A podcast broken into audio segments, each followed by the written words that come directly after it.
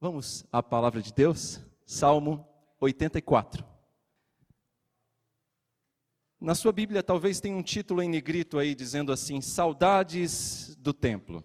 Mas esse título em negrito, que é o que muitas vezes as pessoas leem, não está no texto original.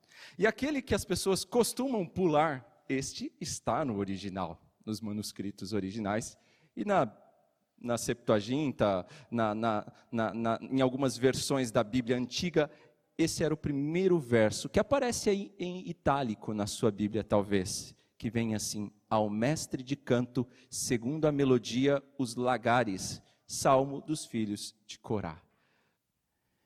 Se te perguntassem hoje, em que lugar você gostaria de estar? Em que lugar você gostaria de permanecer? Certamente alguns responderiam a essa pergunta: Ah, eu gostaria de estar no acampamento agora, nessa época, emenda de feriado, no acampamento. Ah, queria estar de férias na praia. Talvez num sítio, na casa dos meus pais, no interior.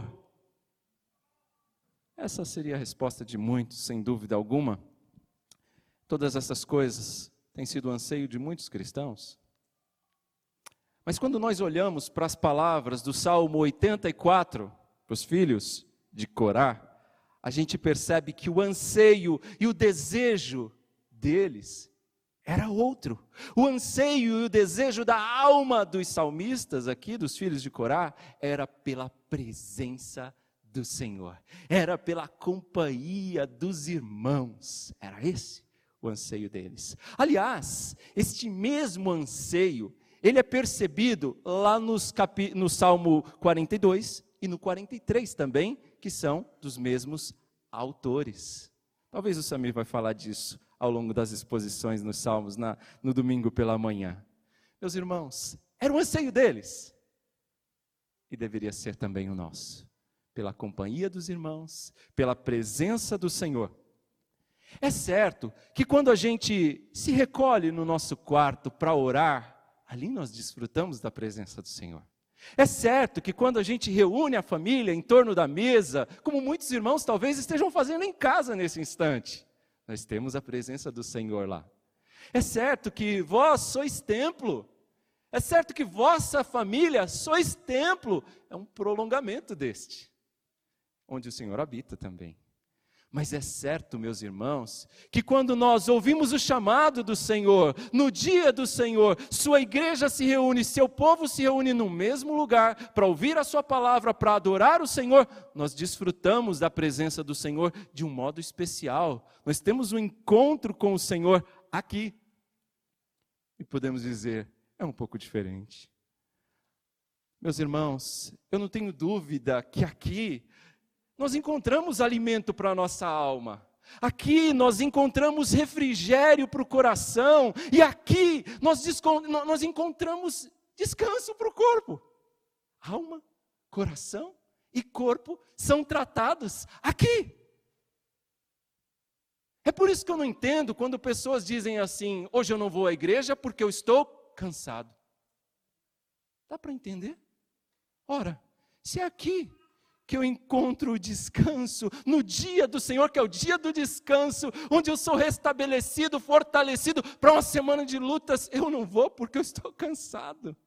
É o mesmo que dizer: eu estou morrendo de sede, mas eu não vou beber água, porque eu estou com sede.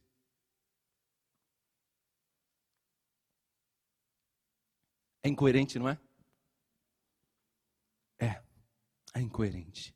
Aqui nós encontramos abundantemente, fartamente, os meios de graça que nos são dados para nos alimentar o coração, a alma e o corpo.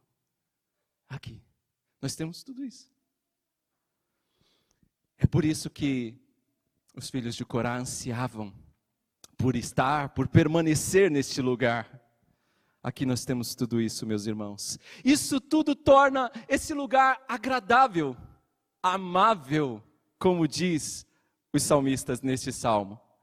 Meus irmãos, este salmo, deixa eu ficar aqui, senão os irmãos vão puxar minha orelha ali. Tentar ficar aqui. Este salmo, ele fala de um lugar maravilhoso, um lugar amável. E eu chamo de o melhor lugar do mundo. Mas apesar de chamar de o melhor lugar do mundo, as divisões do nosso texto e as partes do nosso, da nossa mensagem de hoje falam de felicidade, de bem-aventurado, felizes, felizes, bem-aventurados. Eu quero dividir este texto em três partes. Estas três partes você vai identificar claramente aí no texto quando ele chama de bem-aventurado. A palavra bem-aventurado ela vai aparecer duas vezes e depois a terceira aparece traduzida como felizes, mas é a mesma palavra. Então o que nós temos neste salmo são três estrofes, 12 então, versículos divididos em três partes de quatro versos cada uma. Então é como se fosse uma música, um poema com três partes, três estrofes. Em cada uma delas você tem a palavra bem-aventurado, felizes. E ao final do 4 e ao final do 8, talvez na tua Bíblia tenha aí pausa ou selar. O que isso quer dizer? É que era uma pausa para respirar, como nós tivemos nesse último cante, nesse último hino, não é? Aquela pausa, respirar para depois ir para a última estrofe. Era assim. Em cada uma das estrofes você tem a expressão bem-aventurado. No verso 4, verso 5 e no 12. E essas são as nossas divisões. Nós percebemos que esse texto ele fala de bem-aventurado aquele que habita na casa do Senhor. Verso 4. Bem-aventurados aqueles que andam nos caminhos do Senhor, verso 5 em diante. E bem-aventurados aqueles que confiam no Senhor, verso 12. Está claro aí então? Diante disso, vamos avançar e estudar cada um deles. Certamente, irmãos, este salmo era cantado pelo povo de Deus quando se achegava em Jerusalém, diante do templo ou do tabernáculo até então. E eles cantavam com alegria ao Senhor, ansiosos por aquele lugar e por permanecer ali, porque o desejo ardia no coração deles por estar ali. E eles cantam como eram abençoados, como eram felizes os que habitavam na casa do Senhor. Bem-aventurados. Então, a primeira lição: bem-aventurados, felizes os que habitam na casa do Senhor. Verso 4, olha aí na sua Bíblia. Bem-aventurados os que habitam em tua casa, louvam-te perpetuamente. Do que ele está falando? Ele está falando do tabernáculo, não é isso? E ele está falando do que, irmãos? Dos que fazem da presença do Senhor a sua morada. E esse habitar aqui, essa habitação, habitar, quer dizer o quê? Permanecer longamente, constantemente diante do Senhor. E ele traduz como habitar. Então, o verso 1, agora indo para o verso 1, voltando para cá. Voltando para o verso 1, Quão amáveis são os teus tabernáculos, Senhor dos exércitos. Que salmo doce, Spurgeon dizia. O salmo mais doce que nós encontramos nas Escrituras. Um salmo agradável. Olha como ele começa. Quão amáveis são, Senhor, os teus tabernáculos. Ele diz que este lugar é amável. E por que esse lugar é tão amável? Porque a presença do Senhor está ali. Ele vai dizer que um dia aqui é melhor do que mil em outro lugar. Ele vai dizer que prefere estar às portas, como o nosso irmão diácono está lá, do que nas tendas da, da, da perversidade. Ele vai dizer que este lugar é especial. Meus irmãos, trazendo para nós, a igreja é um lugar amável. A igreja é um lugar especial, é um lugar onde Deus tem um encontro com o seu povo. E isso faz deste lugar especial, porque Deus se encontra com a sua igreja quando a sua igreja se reúne para adorá-lo. Isso torna esse ambiente especial. E sabedores disso, nosso coração deveria se encher de reverência e de adoração, de louvor ao Senhor. Verso 2: A minha alma suspira, desfalece pelos átrios do Senhor, o meu coração e a minha carne exultam pelo Deus vivo. A linguagem aqui é como se o salmista estivesse espiritualmente faminto, sedento da presença de Deus. Todo o seu corpo, ele diz, o meu coração e a minha carne, aliás, todo o seu ser anseia pelo Senhor, todo o seu ser canta de júbilo ao Deus vivo, ao Deus vivo. Verso 3: O pardal encontrou casa e a andorinha ninho para si, onde acolha os seus filhotes. Eu, os teus altares, Senhor dos exércitos, Rei meu e Deus meu. Veja, o salmista aqui, talvez no verso que a gente mais recorde do salmo, ele destaca que as aves encontraram para si um lugar de descanso junto ao altar do Senhor. Acharam um lar aconchegante no santuário de Deus. Esse era o lugar que ele queria permanecer. Era ali que ele queria estar constantemente, habitar. Por quê? Porque Deus estava ali. Porque Deus se manifestava ali, porque a presença do Senhor era especial ali, e então esse lugar tornava-se um lugar tão desejoso, tão amável. E o salmista toma aqui o pessoal, ele vai dizer: Eu, olha só, eu, os teus altares. Enquanto o pardal encontrou casa, andorinha, ninho, eu, os teus altares, Senhor. É pessoal, ele chama de Rei meu e Deus meu. É pessoal. Vamos aprofundar um pouquinho mais esse verso, porque ele é muito interessante. Pardal. Eu não tive experiência ainda de ir para outros lugares bonitos, assim, tão, tão bonitos. Conheço lugares bonitos, é verdade. Mas não Europa, assim, mas eu imagino que lá também tem pardal. Quem já foi? Viu pardal por lá? Hã? Já viu? Lá na Europa tinha, Robson? Tinha, não tinha? Todo lugar que eu já fui, eu já encontrei pardal. Tem tudo que é canto, gente. Qual é o significado de pardal nas Escrituras? Você já parou para pensar nisso? Lembra de Jesus dizendo lá em Lucas 12? Lucas 12, olha o que Jesus disse: Não se vendem cinco pardais por dois asses? Entretanto, nenhum deles está em esquecimento diante de Deus. Até os cabelos da vossa cabeça estão todos contados. Não temais, bem mais valeis do que muitos pardais. O que isso significa? O pardal era uma ave de pouco valor, quase insignificante. O asse ali, onde você comprava com dois asses cinco pardais, o asse representava a menor medida, a medida mais básica de moeda da época. E você comprava com dois, cinco pardais está dizendo o seguinte: olha, se o pardal que tem um valor tão insignificante assim é cuidado pelo vosso Pai, quanto mais vocês.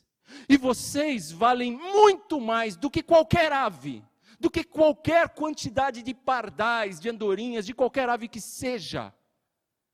O que o salmista está dizendo para nós aqui é que valemos muito mais, que se um pardal não será esquecido pelo nosso Deus, que dirá eu?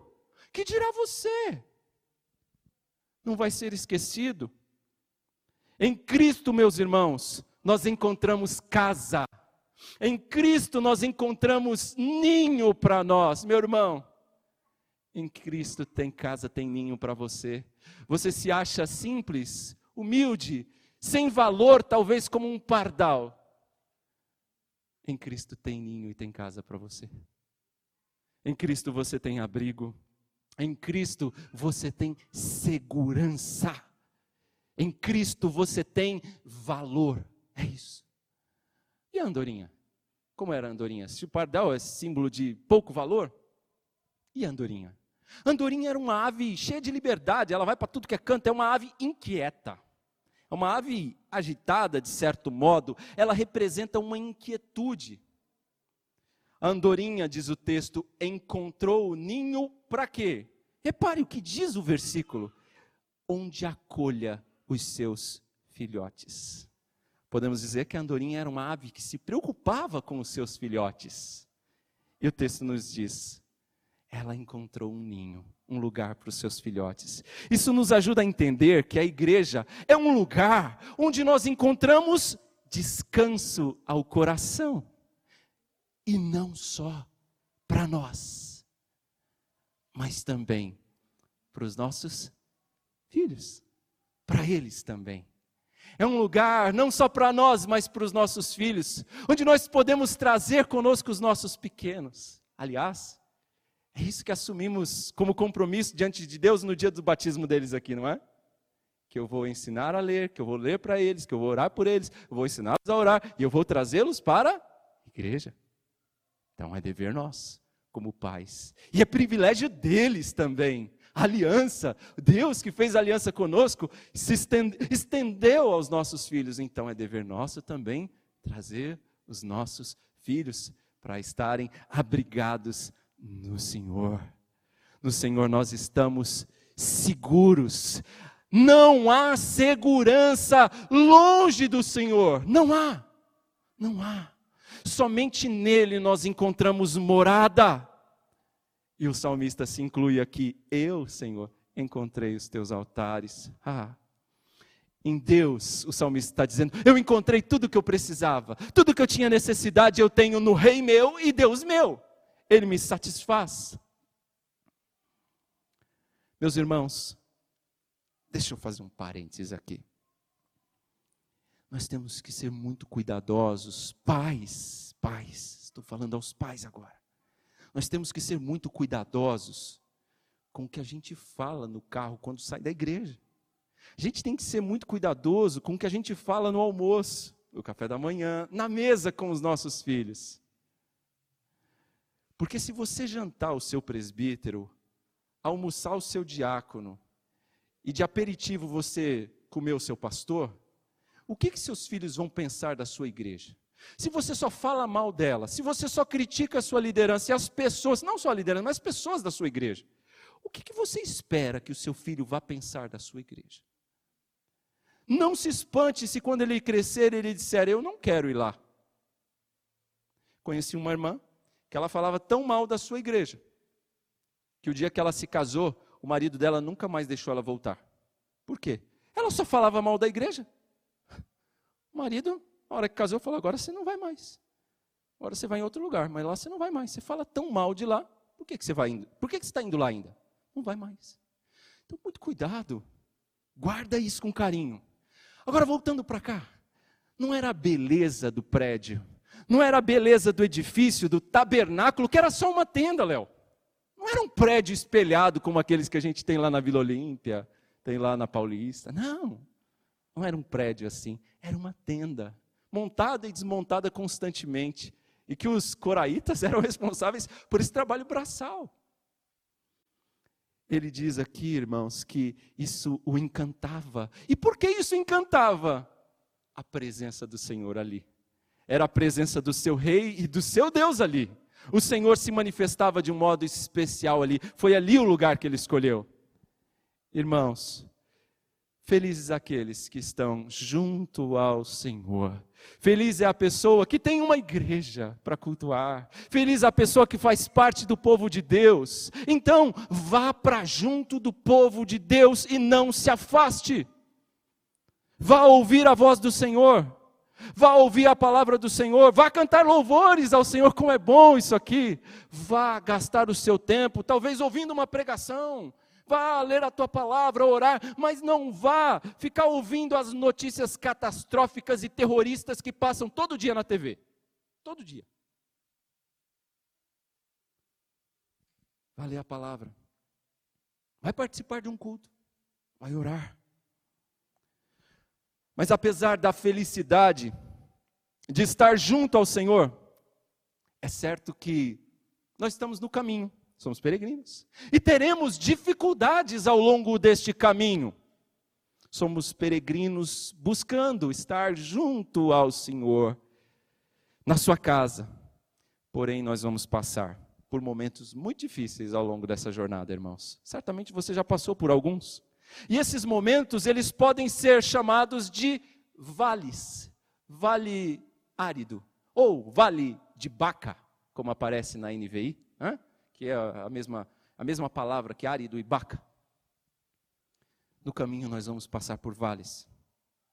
Mas o que nos conforta é que nós temos um Deus, Eliane, que podemos buscar. Um Deus que nos fortalecerá e nos animará ao longo de toda a caminhada. Isso é bom. E assim, sabendo disso, a gente vai olhar agora para o verso 5, porque ele nos introduz ao segundo ponto. Se o primeiro é: Felizes aqueles que habitam em tua casa. O segundo é: Felizes os que andam nos caminhos do Senhor. Verso 5. Bem-aventurado o homem cuja força está em ti, em cujo coração se encontram os caminhos aplanados, o qual, passando pelo vale árido, faz dele um manancial, de bênçãos o cobre a primeira chuva. Vão indo de força em força, cada um deles aparece diante de Deus em Sião. Feliz aquele que sabe que é peregrino e que está no caminho, que tem convicção disso e que depende da força de Deus para continuar peregrinando. É no Senhor, irmãos, que nós vamos encontrar força para de força em força prosseguir. É no Senhor que nós vamos encontrar graça e glória. É no Senhor que nós vamos encontrar a hidratação, o alimento, o bem-estar necessário para continuar peregrinando. É no Senhor. Olha o verso 6. Faz dele um manancial, de bênçãos o cobre a primeira chuva, vão indo de força em força, e cada um deles aparece diante do Senhor em Sião.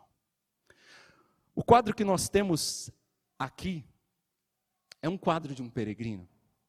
Trazendo para os nossos dias, nós podemos dizer: o que nós temos aqui é muito bom, mas é só o caminho ainda.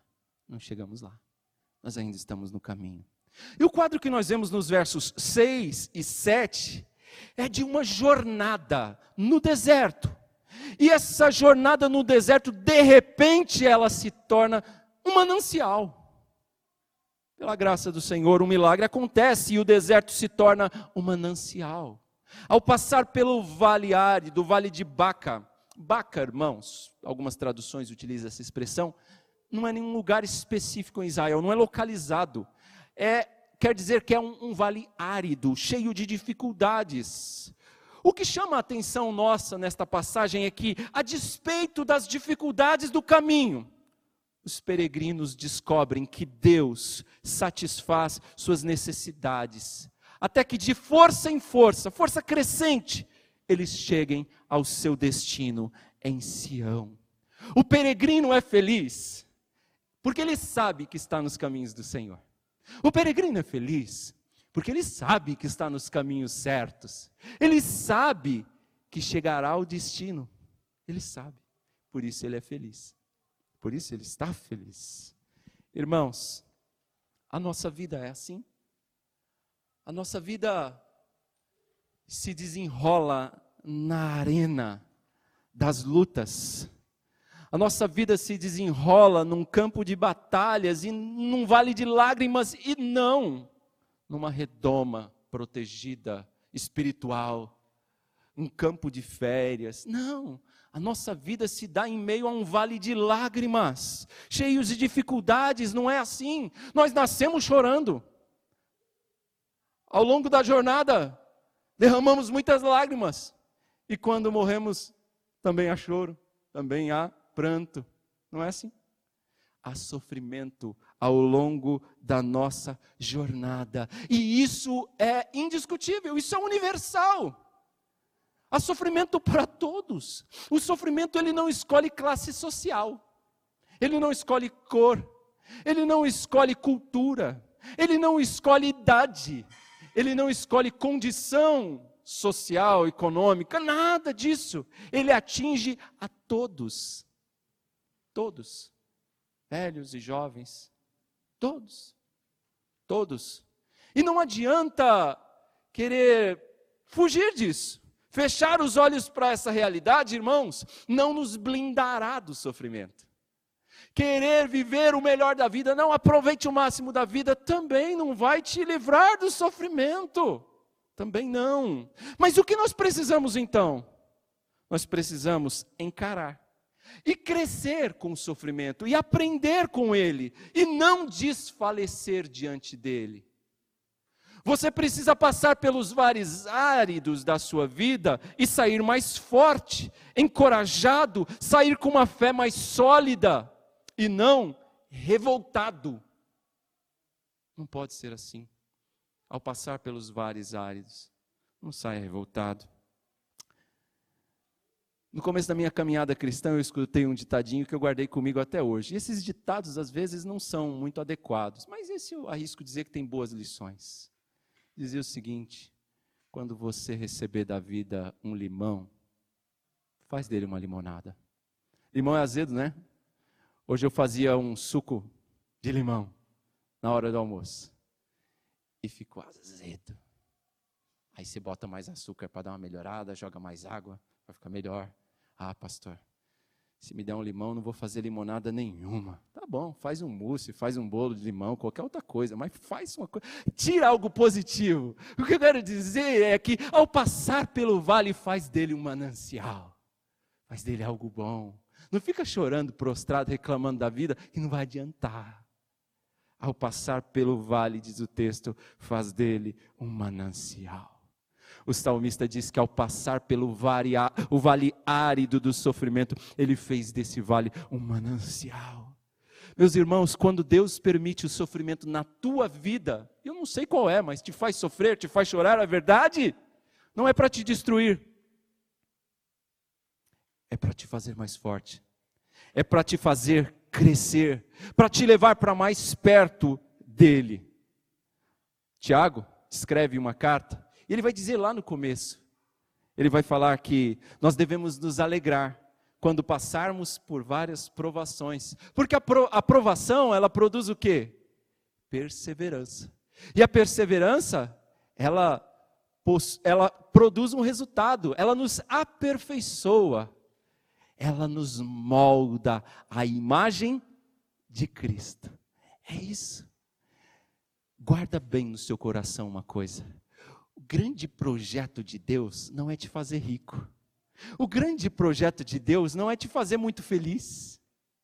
O grande projeto de Deus é te fazer santo, como Jesus é. É te fazer mais parecido com Jesus. Guarda isso. Lembra disso. A Bíblia diz que Deus nos predestinou desde os tempos eternos para sermos conformes, conforme a imagem do seu filho Jesus. E ao passarmos pelos sofrimentos da nossa vida, nós vamos sendo transformados de glória em glória. Vamos ficando mais parecidos com Jesus. Guarda duas coisas durante a sua peregrinação aqui. Guarda duas coisas. Primeiro, Deus está no controle da sua vida. E Ele está trabalhando em todas as coisas para o seu bem no final. É, guarda isso todas as coisas. Ele está trabalhando para o seu bem no final. Segunda coisa que você precisa guardar: os sofrimentos de hoje são temporários e são pequenos quando comparados com a glória que será revelada em você naquele dia. O consolo será muito maior do que o choro. O conforto será muito maior que a dor percebida. Ele enxugará dos seus olhos toda lágrima, diz as Escrituras. E quando chegar lá, não haverá mais dor, não haverá mais sofrimento. Chegamos, irmãos, à última estrofe do Salmo, verso 12, eu quero ler agora. Eu saltei alguns de propósito, vou voltar neles. A última estrofe, eu quero ler o verso 12 o Senhor dos exércitos. Ó Senhor dos exércitos, feliz o homem que em ti confia. Nós aprendemos aqui que são felizes os que confiam no Senhor. Então, felizes os que habitam em tua casa, felizes os que andam nos teus caminhos, e felizes os que confiam no Senhor. Verso 12. E nós, irmãos, aqui, podemos orar como o salmista no verso 8. Olha o que ele diz: Senhor Deus dos exércitos, escuta a minha oração. Presta ouvidos, ó Deus de Jacó. Olha, ó Deus, escudo nosso, e contempla o rosto do teu ungido. Nós podemos orar assim como o salmista, sabendo que o Senhor é capaz de nos livrar, assim como livrou a Jacó. Assim como Deus livrou Jacó tantas vezes, né? Você lê a história de Jacó, quantas vezes Deus o livrou? Assim ele é capaz de te livrar também. Justamente como ele cuidava dos patriarcas, Deus cuida do seu povo hoje. E o Salmo, no verso 9, diz que ele é escudo. O verso 11 repete a mesma ideia. Ele é escudo. O que isso quer dizer? Ele é protetor do seu povo. O Senhor é a fonte de felicidade do salmista. Olha o que ele diz, Verso 10: Pois um dia nos teus átrios vale mais que mil. Prefiro estar à porta da casa do meu Deus, a permanecer nas tendas da, da perversidade. Porque o Senhor Deus é sol e escudo, o Senhor dá graça e glória, nenhum bem sonega aos que andam retamente. Olha só a fonte de felicidade e alegria do salmista onde está. Ele considera um dia passado na presença do Senhor melhor do que mil em qualquer outro lugar. Ele prefere ser o porteiro, ele prefere ser o zelador do templo, da casa de Deus, do que estar em qualquer outra tenda com os perversos. Isso não é maravilhoso? Você vai perguntar para os nossos irmãos que servem aqui se eles gostariam de estar servindo em qualquer outro lugar certamente eles vão dizer que não. Estão felizes no serviço onde o Senhor os colocou, estão se agradando do serviço que prestam ao Senhor e à sua igreja. Verso 11: Deus é chamado de sol, Ele é o sol. E o sol que faz? Dá calor, dá luz, dá vida. O Senhor é sol, Ele nos dá calor, nos dá vida. Ele nos alimenta, Ele nos dá luz, nos dá direção para a vida. O Senhor é sol para o seu povo, Ele é a fonte de felicidade e Ele é escudo, Ele é o protetor do seu povo. Além do mais, ele encerra dizendo assim: Ele não sonega nenhum bem aos que andam retamente. O Senhor abençoa ricamente os que andam retamente. Aquele que confia no Senhor será abençoado por ele. Assim ele termina: Ó Senhor dos exércitos, feliz o homem que em ti confia. Com essa afirmação, ele encerra todo o conteúdo do salmo, reforçando aqui a felicidade daquele que deposita a sua confiança no Senhor. Meus irmãos, neste salmo no, nós temos uma ideia do prazer de um servo dedicado ao Senhor o prazer que tem um servo dedicado no templo, o prazer que um servo dedicado encontrava no seu papel, no seu ofício, no seu trabalho. E essa alegria aqui, só quem experimenta é quem também tem a mesma dedicação. Só. Os coraitas eram servos dedicados ao trabalho do templo. Quando você lê as escrituras no Antigo Testamento, tem algumas passagens, mas essa semana acho que a gente leu Crônicas, né? Final de Crônicas, primeiro livro das Crônicas, fala dos porteiros, zeladores do templo, eram os coraitas. Se você se lembrar da história Datã, Corá e, e, e, e Abirão, Abirão, esses homens, o que acontece com eles? Esses homens vão reclamar de Moisés, Arão, e aí então Deus faz com que a terra se abra e trague estes homens, eles são consumidos ali na hora. Mas Deus vai poupar a vida dos seus filhos. Deus age com graça, porque Deus não castiga os filhos por causa do pecado dos pais. E Corá, seus filhos, os filhos de Corá, não vão ser castigados, mas ao contrário, vão ser usados por Deus, vão trabalhar no templo. Eles são uma ramificação dos levitas. Eles vão trabalhar no templo e são servos dedicados que amam o que fazem como zeladores, porteiros na casa de Deus. Aplicando para hoje, irmãos, trazendo para os nossos dias o que podemos dizer. Isso equivale, irmãos, ao amor pelos irmãos. O amor que nós temos individual e coletivamente pelos irmãos. O amor pela casa de Deus. Isso equivale ao anseio que nós devemos ter, tal como eles, por estar na presença do Senhor, por estar na companhia dos nossos irmãos, por servir uns aos outros. Esse deve ser o nosso anseio também, meus irmãos. E eu diria que se você não tem este anseio, é preciso repensar realmente a sua vida, se você realmente anseia estar no céu. Porque o que nós temos aqui, hoje, o que nós desfrutamos, é só uma prévia do que nós teremos no céu. Então, se não te agrada isso, vai te agradar amanhã. É bom se alegrar nisso hoje. Devemos nos alegrar por estar aqui. Devemos nos alegrar por desfrutar de momentos como estes. Eu sei que, mesmo com as dificuldades da distância, mas se apropriando dos benefícios da tecnologia, é bom estar aí onde você está, na sua casa, cultuando ao Senhor com sua família. É bom estar. Qual é o seu maior prazer, hein? O que te faz levantar cada manhã? O que te motiva? Hum?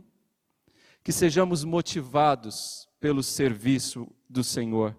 Sabendo, meus irmãos, não sei, não me recordo agora se foi Spurgeon que disse isso, que o pior trabalho na casa do Senhor é muito melhor do que o melhor dos banquetes de Satanás. O pior, o mais humilde, aquele que talvez ninguém queira fazer, limpar a calçada que a turma leva, os cachorros levam os donos para passear e, e, faz sujeira, e aí limpar, é talvez aquele trabalho. É, é melhor do que os banquetes que Satanás tem para te oferecer. Valorize isso. Para o salmista, o motivo principal da sua vida era andar nos caminhos do Senhor, ter um relacionamento com Ele, ter prazer nele. Se eu e você fizermos do Senhor o nosso prazer, certamente nós encontraremos felicidade e satisfação que nós tanto procuramos, nós encontraremos no Senhor. E aí, quando isso acontecer, você vai ter anseio pelo domingo ao sair por aquelas portas e se despedir, você já vai iniciar contagem regressiva para o próximo domingo. É assim que eu tenho visto, que eu tenho vivido esses dias, já ansiando pelo próximo domingo. É assim, esse anseio. Mas aí fica uma pergunta, talvez alguns que estejam me ouvindo aqui: como estar e como permanecer na presença do Senhor? De que jeito eu posso fazer isso? Nós não conseguimos fazer isso pelos nossos esforços pessoais. Nós não conseguimos fazer isso pelos nossos próprios méritos. Nós só conseguimos estar na presença do Senhor e permanecer através de Jesus. Só por Ele. Só através de Jesus é que isso é possível.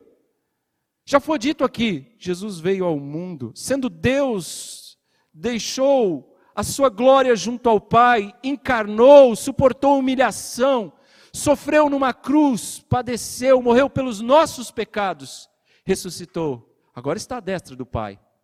Mas Jesus fez tudo isso para nos reconciliar com Deus. Então, só através do sacrifício de Cristo é que é possível estar e permanecer na presença do Senhor. Eu encerro dizendo o seguinte: Jesus passou pelo vale mais árido, o vale de Baca mais terrível, para que eu e você pudéssemos estar felizes na presença do Senhor e permanecer na presença do Senhor e saber que um dia nós estaremos eternamente na presença do Senhor, só por causa do que Jesus fez. Amém? Guarda isso que agora a gente vai participar da ceia. Tem isso em mente. Que o Espírito Santo te faça sempre lembrar dessa palavra.